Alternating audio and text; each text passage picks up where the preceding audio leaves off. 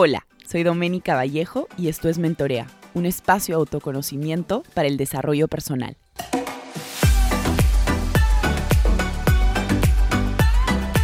Hola a todos, ¿cómo están? Bienvenidos a un nuevo episodio de Mentorea Podcast. Este es el episodio número 116.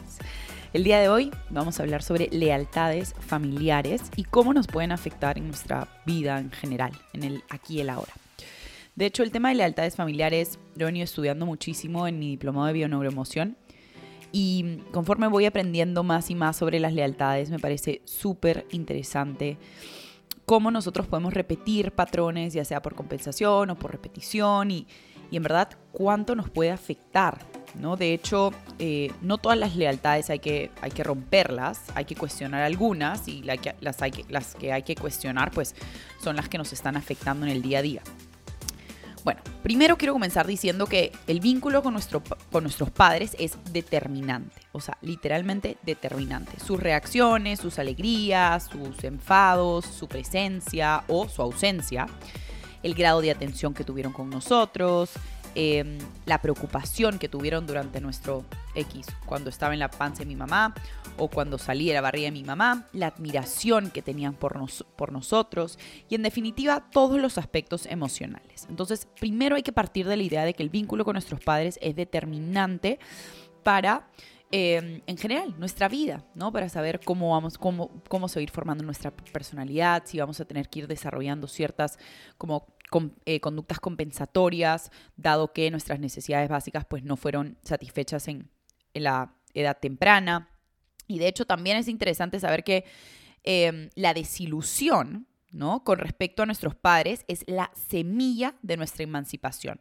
Es donde nace nuestro ego. ¿No? La, desilusión, la ruptura y el dolor muchas veces ocasionados por ciertos momentos en nuestra vida, sobre todo en nuestra vida temprana, pueden hacer que nuestro autoconcepto, nuestra personalidad se vea dañada, ¿no? De hecho, esto lo puse en, el último reel que, que les subí, y es que la familia se asienta, o sea, asienta nuestras raíces y muchas veces nuestro destino y no nos damos cuenta, no nos damos cuenta cómo esto afecta a nuestra personalidad, nuestras experiencias y nuestro destino. Nunca lo cuestionamos en realidad. Para los que no sepan, vamos a definir un poco qué es las lealtades familiares. Em, la lealtad familiar como tal es un valor que vincula una persona a un grupo de personas y exige el cumplimiento de unas normas de fidelidad, honor y gratitud. De hecho, el hecho de no hacerlas, el hecho de no cumplir con estas normas de fidelidad, honor y gratitud, significa la, exclusión del grupo. ¿No? Entonces muchas veces nuestras lealtades van por eso, van porque obviamente son inconscientes, ¿no? No es que me pongo a pensar, ay, voy a ser desleal a mi familia. No, es inconsciente. Por eso es, por eso hay que tomar conciencia, por eso hay que tener prácticas que nos ayuden a tomar conciencia. Retiros, sesiones con algún coach, con alguna psicóloga, con algún terapeuta holístico, para que nos ayuden a entrar en razón de cuántas lealtades vengo teniendo en mi vida y cómo me viene afectando esto a nivel de personalidad, destino, experiencias, creencias. Las lealtades son invisibles muchas veces y no nos damos cuenta cómo nos están afectando. De hecho, los lazos familiares no facilitan el proceso de individualización, perdónenme por eso, em, porque muchas veces hay una lealtad tan, pero tan, pero tan fuerte que ese lazo familiar no permite que la persona pues se individualice de la forma que debería. Entonces ahí viene pues la mamá casada con el hijo, ¿no? Eh, obviamente no es, no es literal, pero muchas veces en el tema de resonancia familiares y en la bioneuroemoción se habla del, del hijo casada, casado con la madre, ¿no? Y ustedes dirán, Doménica, ¿qué te ha fumado? No. Normalmente pasa mucho por compensación, ¿no? Conductas compensatorias, como mi papá no le dio la atención a mi mamá, hoy yo cumplo el rol de esposo, entre comillas, de mi madre. Entonces estoy casado con mi esposa, sin embargo mi mamá viene todos los días a mi casa, almuerza conmigo, exige tiempo y no me doy cuenta que eso es una actitud compensatoria, ¿no? También duelos no realizados, proyectos no terminados, deseos no cumplidos y vidas no vividas son diferentes ejemplos de eventos dramáticos que llegan muchas veces a condicionar nuestra vida de generación en generación, ¿no? Ustedes dirán, Doménica, pero ¿cómo un proyecto no terminado me puede afectar? Pues puede afectar muchísimo, porque puedo sentir que hoy en día tengo que ser exitoso dado que mi papá, eh, que ya falleció, ¿no? Estoy poniendo un ejemplo, eh, no logró sacar adelante la empresa, no logró tener dinero. Entonces le doy, le doy, le doy, le doy, le doy este proyecto a causa de mi salud, mi familia, ¿no? Deseos no cumplidos. Mi papá quería estudiar abogacía, pero no tuvo derecho, pero no tuvo eh, dinero. Yo tengo que estudiar derecho, sin embargo, no me gusta el derecho, no quiero, el, no quiero estudiar derecho, pero hay un deseo no cumplido. Entonces, como parte de esta lealtad familiar, acuérdense lo que eran, cumplimiento de unas normas de fidelidad, honor y gratitud, tengo que cumplir con el deseo de mi papá. ¿No?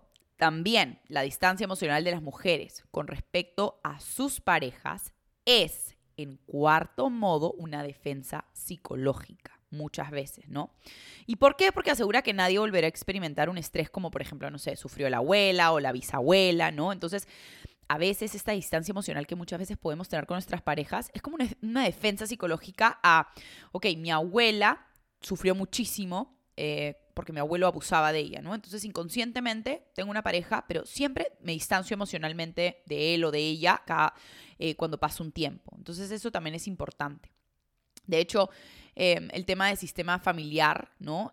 Es saludable en la medida que nosotros permitamos la libertad de movimiento a cada uno de los miembros de la familia, ¿no? Si nosotros simplemente queremos que todo el mundo estudie tal carrera, que todo el mundo viva en tal lugar, que todo el mundo todos los domingos a las 5 de la tarde vea la película con toda la familia, no estamos dando libertad de movimiento. O sea, un sistema familiar saludable, sano, sin lealtades que nos afecten, porque acuérdense que no todas las lealtades nos afectan, es un sistema familiar en el que hay esta libertad de movimiento a ser quien quieres ser, sin ningún tipo de compensación ni repetición. De hecho, en las lealtades lo que más se da es la, es la lealtad por repetición y la lealtad por compensación.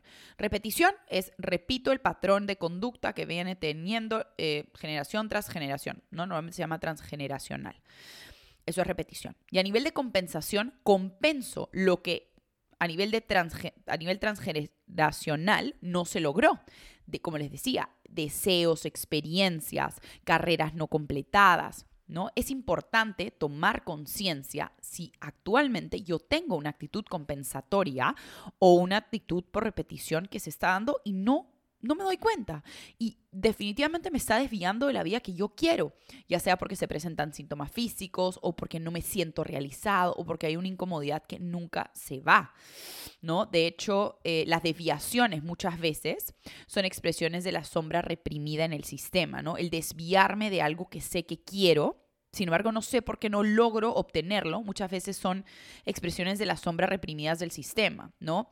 ¿A qué nos referimos con expresiones de la sombra? Nos referimos particularmente a esta parte del sistema que nunca se habló, ¿no? Por ejemplo, estas mujeres que no pueden quedar embarazadas y tienen infertilidad, muchas veces es una actitud como que puede ser compensatoria o puede ser de repetición, ¿no? Mi bisabuela no pudo quedar a la primera embarazada, tuvo muchos abortos, yo tengo que seguir con esta lealtad. Es 100% inconsciente. Obviamente ustedes no van a decir, no voy a quedar embarazada por un tema de lealtad. No es tan así. Por eso es tan complejo muchas veces como experimentar o de cierta forma eh, tratar de entender el tema de las lealtades familiares, ¿no? Em, otra cosa importante también que me gustaría acá mencionar, que de hecho esto lo dijo un autor súper, súper eh, interesante de leer, se los, les invito a leer, es Jackson. Esto esto lo escribió en 1984 y dijo así. La homeostasis, que ahorita les voy a explicar por qué es importante la homeostasis, es el conjunto de regulaciones orgánicas que actúan para mantener el estado de estabilidad del organismo que se efectúan a través de mecanismos de control. Otra vez, homeostasis, el conjunto de regulaciones orgánicas que actúan para mantener el estado de estabilidad del organismo que se efectúan a través de mecanismos de control. Entonces, dicho esto, la familia siempre trata de mantener la homeostasis obviamente, porque si no, pues las cosas se salen de control. Si me salgo de este rol, obligo a mi familia a hacer cambios, ¿no? Que eso es lo que se tiene que hacer, ojo. Esa es la parte como saludable de llevar las lealtades. Yo tengo que generar un cambio porque obligo a mi familia a tampoco eh, mantener estas lealtades familiares que me están bloqueando. Nuevamente, no todas las lealtades son malas, ¿no? Eh, entonces, a veces, como les decía, los lazos familiares no facilitan el proceso de individualización, lo que genera que nosotros simplemente estemos atados a estas, a estas lealtades sin darnos cuenta. Y es importante, por ejemplo, tomar en cuenta, eh, no sé si conocen la, película de Coco, ¿no? Em, se las, invito a ver. De hecho, ahí es un claro ejemplo de la, lealtad familiar, ¿no? Coco, acuérdense, em, el abuelo pues deja a la abuela Coco, ¿no? Y todo el tema de la música que el abuelo pues le tocaba, se cerró las puertas de la música en esa casa, porque era un tema de lealtad, de ser leal a la familia y como este, como este esposo o esta pareja los abandonó, no se escucha música, ¿no? Entonces, pucha, el, el, principal todo el día quería tocar, se escapaba de la casa, entonces Coco, por ejemplo, es una película de una lealtad eh, familiar, ¿no? Y bueno, al final se da cuenta, pues, que era una lealtad positiva, que el niño tenía muchísimo talento para la música, pero no, la abuela Coco no, no permitía esto. ¿No? Que creo que también podrían ayudarlos ustedes a entender cómo se ve una lealtad familiar en la vida real, si es que hasta, hasta la actualidad no la han podido como rescatar, ¿no? Para cerrar este episodio de lealtades familiares, voy a profundizar en otros, otros episodios sobre lealtades, sobre eh, resistencias familiares, pero el día de hoy quería hacer un episodio corto, simplemente para que tengan una idea de qué es una lealtad familiar y cómo nos puede estar afectando. Me gustaría dejarles una reflexión eh, sobre lealtades familiares y es la siguiente. ¿Qué decisiones o conductas personales consideras que desestabilizan el equilibrio actual de tu sistema familiar? ¿Qué decisiones o conductas personales consideras que desestabilizan el equilibrio actual de tu sistema familiar?